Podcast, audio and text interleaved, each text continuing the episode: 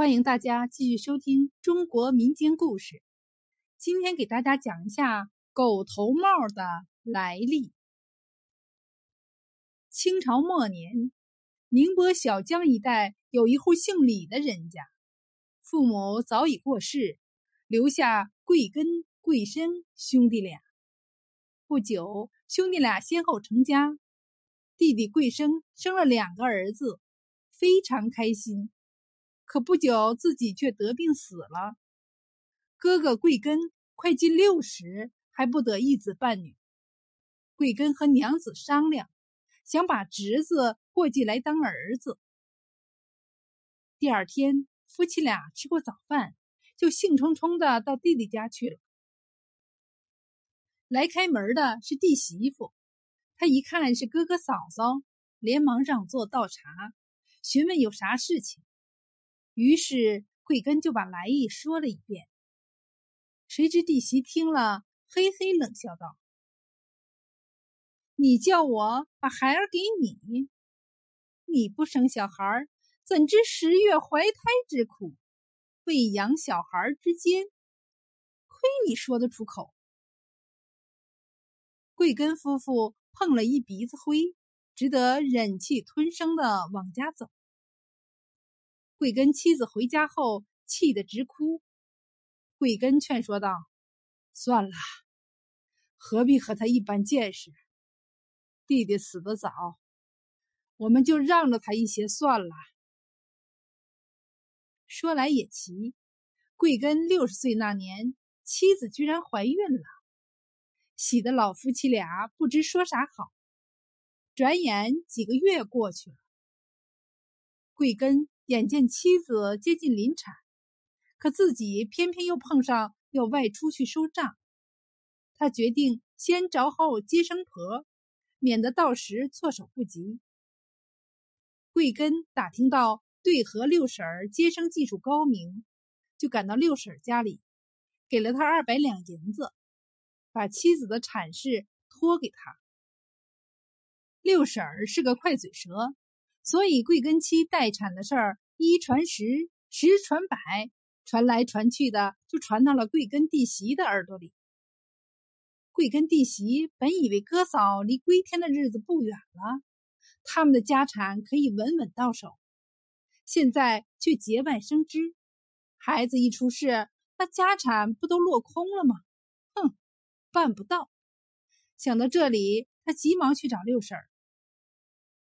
贵根哥让你接生，他给你多少钱？六婶答：“二百两银子。”弟媳又塞上二百两银子，把头凑到六婶耳边说了一番悄悄话。到了贵根妻子临产的一天，弟媳来到了贵根房里，说：“嫂子，孩子生下来时，你要把眼睛用力闭上，才能。”少吃些苦。贵根妻觉得有理，临盆的时候赶紧闭上眼睛，果然孩子很快就生了下来。只听“哇”的一声，就再也没有声响了。过了一会儿，他睁开眼问六婶儿：“生的是男孩还是女孩？”六婶回答说：“生下来的是个怪胎，已经丢了。”惊得他差一点昏厥过去。这里到底有没有名堂？有。贵根弟媳贪财心切，一心想占贵根的家产。他给六婶二百两银子，就为了做这一记手脚。明明贵根妻子生下来的是个白白胖胖的男孩，他却狠心的把小孩掐死。然后叫六婶儿对贵根妻子谎称生了个怪胎，自己拿荷包把小孩一扎，抛到了荒郊野地里。谁知这一切都给贵根家的一只喂奶的看门老黄狗看见了。贵根弟媳前脚走，他后脚就衔着荷包进了狗棚。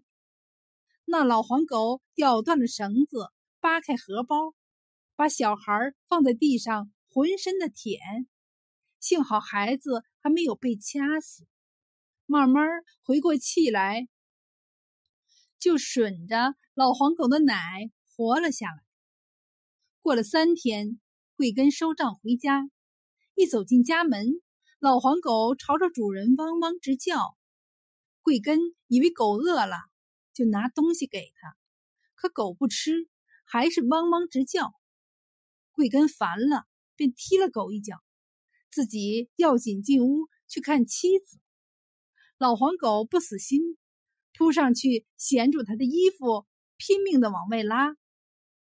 贵根不觉奇怪起来，便跟着他来到狗棚前，只见里面传来一阵小孩的哭声。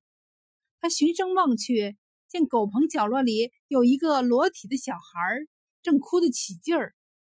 贵根忙弯下腰，把小孩抱进屋里。妻子伤心的把自己生了怪胎的事儿给丈夫说了一遍。贵根一听，感到事有蹊跷。这时，老黄狗又衔着荷包来到了主人面前。贵根打开一看，里面有一根绳子，疑心更大了。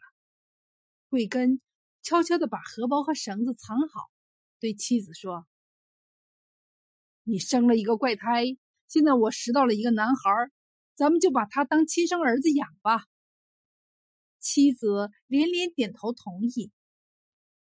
第二天。贵根给街坊邻居每家送了四只红蛋、两碗面，唯独不给他弟媳。弟媳得知消息，跑到县衙告贵根夫妇，说贵根领了个黄狗喂奶的孩子，这不明摆着欺负他这个寡妇和亲生侄儿吗？县官一听有理，便命差人将贵根夫妇带到堂上，不分青红皂白，各打了二十大板。夫妻俩受此冤枉，回家来哭着对老黄狗说：“黄狗啊，县官不信狗能喂养孩子，叫我们怎么办呢？”那黄狗朝着他们汪汪汪叫了三声。隔了一天，县官又传贵根夫妻带孩子上堂，贵根对县官说。这孩子确实是狗喂养的。说完，只见一只老黄狗跑到堂上给孩子奶吃，还把荷包衔到县官的面前。县官方觉事情蹊跷，便叫差人传当事人上堂。那六婶儿从未经过这种阵势，吓得不行，只得从实招来。事情真相大白。县官当即拿下弟媳和六婶儿，桂根夫妻俩抱着亲生的孩子，欢欢喜喜回到家里，请这一带最有名的裁缝仿照看门的老黄狗，给孩子做了一顶帽子，狗头帽因此得名。后来人们觉得这狗头帽戴在小孩头上又活泼又可爱，就纷纷学着做。于是，狗头帽就逐渐成为小孩爱戴的帽子了。